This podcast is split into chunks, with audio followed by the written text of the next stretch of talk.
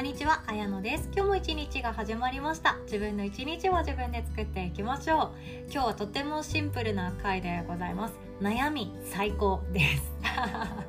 正しく言うと悩んでる私最高じゃないかっていうお話でございます。私はですね今朝今朝も今日今終わったんですけども手相家体験講座っていうのをしておりまして素敵な方々ばかりがご参加してくださってめちゃくちゃ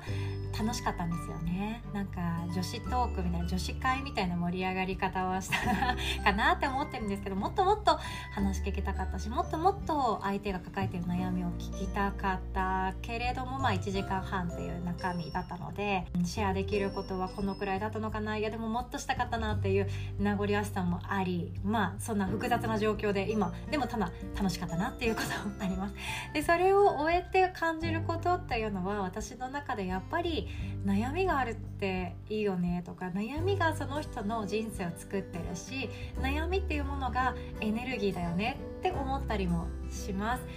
そんなですね今日は悩んでることを自分をブブってダメってするんじゃなくって悩みがあるから私たちはこれからも生きていけるそんなお話ができたらなと思っております。その前に一つお知らせをさせてください。新しいワークショップでございます。4月1日の朝9時30分スタートですね。教えてれいこ先生ということでお子さんが抱えているお悩みをそのままお子さんの口から質問していただいても OK ですし自分の子供が小学校とかでなんだかうまくやれていない気がするとかこの感触ちょっと不安だわっていうことを悩み相談しに来ていただいても OK です。春休み特別企画ということで親子で学ぶ心脳のなぜを玲子先生に聞いちゃおうっていうことなんですね。で玲子先生っていうのは何者かというと ハワイの、えーと、機能性医学を勉強されてアメリカの国家資格を所持されていらっしゃるヘルスコーチのプロの先生なんですね。いつだって英語圏の最新の学びをもうどんどんどんどん学びに取りに行かれていらっしゃる方でもう私はこんな玲子先生ほど学ばれてる方ってなかなかいないんじゃないかって思います。いつもですね玲子さんと喋ると「いや昨日もねこれ学んできたんだけど」とか「今朝もねこれ学んできたんだけど」っていう最新の情報を必ず取り入れることをされていらっしゃる方ですごいペースで学んでアウトプット学んでアウトプットされてるなって思っております。で私の周りのお友達とかもそうなんですけども、えっと、子供が抱えてる悩みって玲子さんにかかれば意外とシンプルにクリアになっていくことってあったりそれ解決したかったらなんとかできるよっていうお話をもらえたりするんですね。つまり言っちゃうと,、えーと、付き合わなくっていい一生付き合わなくてもよくって本当に解決したいことは解決することができますっていうことを言ってくれるんですよ。私それだけでも未来ってかなり変わるなって思っています。例えばこんな悩み持っていませんかっていう例でいくと例えば、えーと、友達にちょっとしたことなんかそれ気をつけてねとかえそれ間違ってるよって言われただけですごくあの泣きたくなっちゃうとかもう涙が止まらなくなっちゃうっていう繊細なお子さんがいらっしゃったりあとはですねうるさいとかあの大きな音とか、えーと子供が例えば色鉛筆の缶を落としたとかでガシャンって言うじゃないですか。ああいう音トイレの水が流れる音とかでもなんかすごくあの耳を塞ぎたくなっちゃうっていうお子さんが増えているそうでその子たち用の、えーと、勉強スタイルっていうものを提示してくれている小学校もあったりするんですよね。そういう対策をしてくれてる小学校があるのも知っているんですけどそういうのも、えっと悩みっていうものとしてお子さんが深く自分の中でこれって違うのかな誰かと周りのお友達と自分はちょっと違うっていう悩みを持たれてるのであればそういう悩みも玲子先生は専門になっていきます。で他にもですねすぐイライラしちゃうとかトゲトゲしちゃうとか、えーと、手が出ちゃうっていうことそういうのもあの玲子さんは専門だったりするんですね。っていうのも玲子さん実はあの教師歴25年でございます。でうちアメリカでアメリカの教師としてその日本語教師じゃないですよアメリカの小学校の中で普通に英語を使って教える先生として23年勤務されてこられました。これまでサポートしてきた親子というのは1500人以上でして天才児教育のプロフェッショナリストでもありますし発達障害とかグレーゾーン教育っていうものもあの専門家でございます。そんな彼女がいろんなこと脳の仕組みとか体の内臓のことっていうのを詳しいのでこんな悩み持ってるんだけどっていうのをそのまんまあの親子で参加していただいてお子さんが質問したければお子さんが自分の言葉で質問していただいてもいいんじゃないかなって思います。なので自分の悩みを自分で話せるお子さんだったらどなたでも参加して OK です。幼稚園の年長さんだけれどもしっかりと自分のこと喋れますよっていう方はそれでもいいですし子供は悩んでいないかもしれないけど玲子さんと喋らせてあげたいなって思って くださる親御さんがいらっしゃったらあの一緒に参加していただいても OK です。当日は本当に質疑応答がもう9割以上ほぼそんな形でいただいた質問をもとにお話し会というものをしようかなと思ってます。私自身もですねちっちゃい頃はあの学級委員長とか任せられてしまうタイプだったんだけれども嫌だったんですよね。なんか思われている自分像と自分の知ってる自分像のギャップがありすぎてなんか自分のことを痛めつけたくなるような感情が無性に湧いてきたりとかあとは友達の言った一言を気にしなかったらいいんだけれどもずっとずっと気にして学校に行きたくないって思ってた時期もありました。もうほんとちっちゃいことなんですけどね。例えば、えーと、私の声がちっちゃかってそれよりも大きな声で話しかけるお友達の声をその私が話しかけたかった相手はそっちの大きな声だけに耳を傾けていて私の声がただただちっちゃかっただけなのに無視されたって思い込んであ私あの子に嫌われてるんだっていう思い込みで学校行きたくないとか普通にあった子供だったんですよね。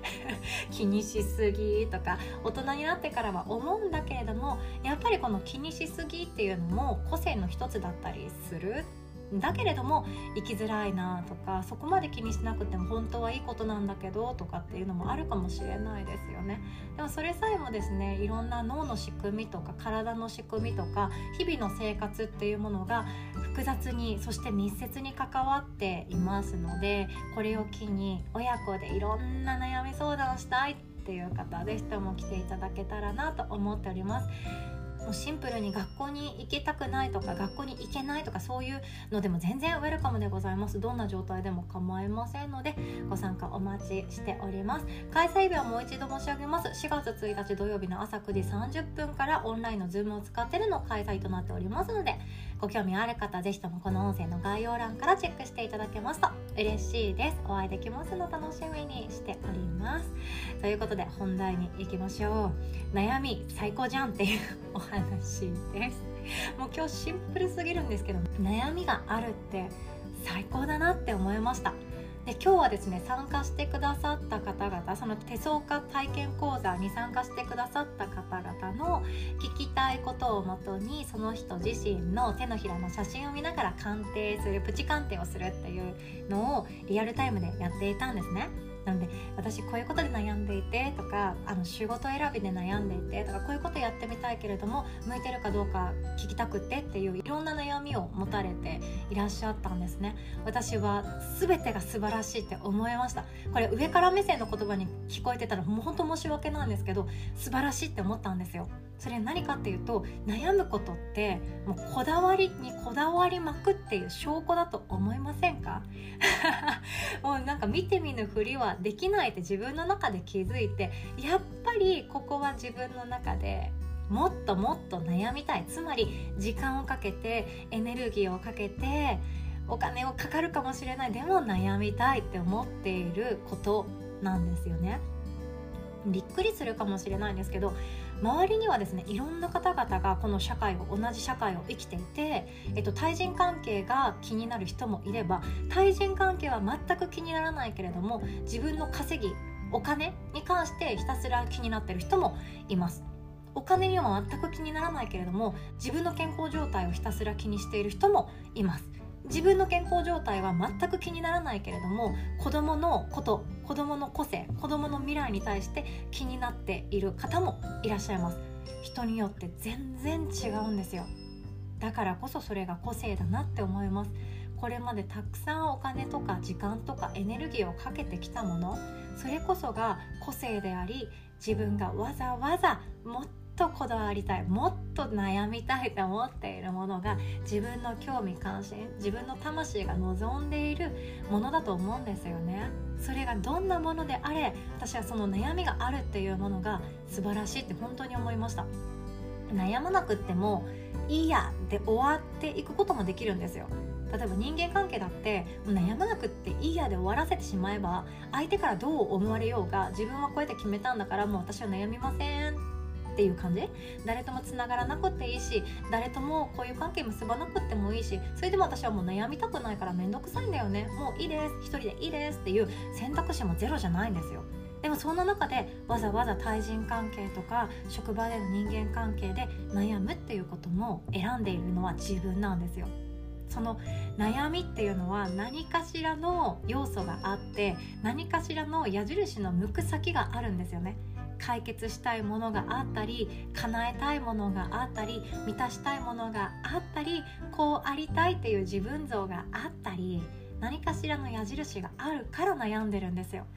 だから悩みがあるってこれから未来をどう生きていくかっていうのを自問自答しているそんなスタート地点だと思うんですよね。これまで私もそんなことで悩んでんの？って言われるようなことで悩んできました。例えば個人ビジネスでチャレンジをしていくって決めた専業主婦時代もありました。お金にそんなに余裕がないです。だって私稼いでないから。一日一日毎日毎日お金を使う担当ででなんか自分の一日もなんか成長も何もなくって平凡以下の人間だって本当に思ってた時期があったんですよね。こんなに自己価値が感じられない毎日があっていいのかって不安になったこともありました。でもその時に自分でビジネスやってみたいとか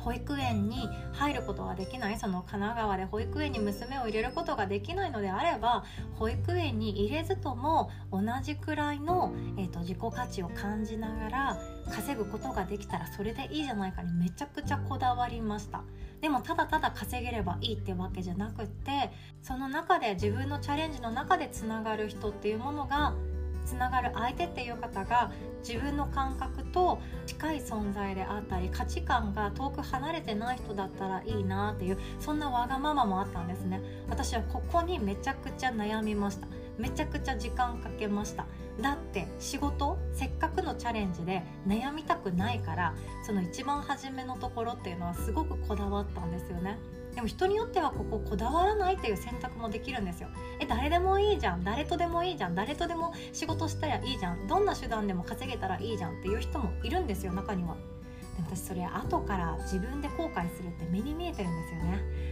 あなんかまた会社員と同じように私こういう人に怯えてるじゃんとか。あ私またこんな風にマウント取られて終わってくじゃん。あなんか私ってまた残念な人間だみたいな話で終わってくのが容易に想像できたのでそうじゃなくって、えっと、ニュートラルな関係性を大事にされてる方とつながりたいなとか平和で穏やかな言葉とかコミュニケーション取ってくれる人とつながりたいなっていうことにめちゃくちゃこだわってきたんですね。なのでそれを今未来ラボであの落とし込んでいこうってしているのが私のやりたいことの一つでもあります。こだわりなんですね。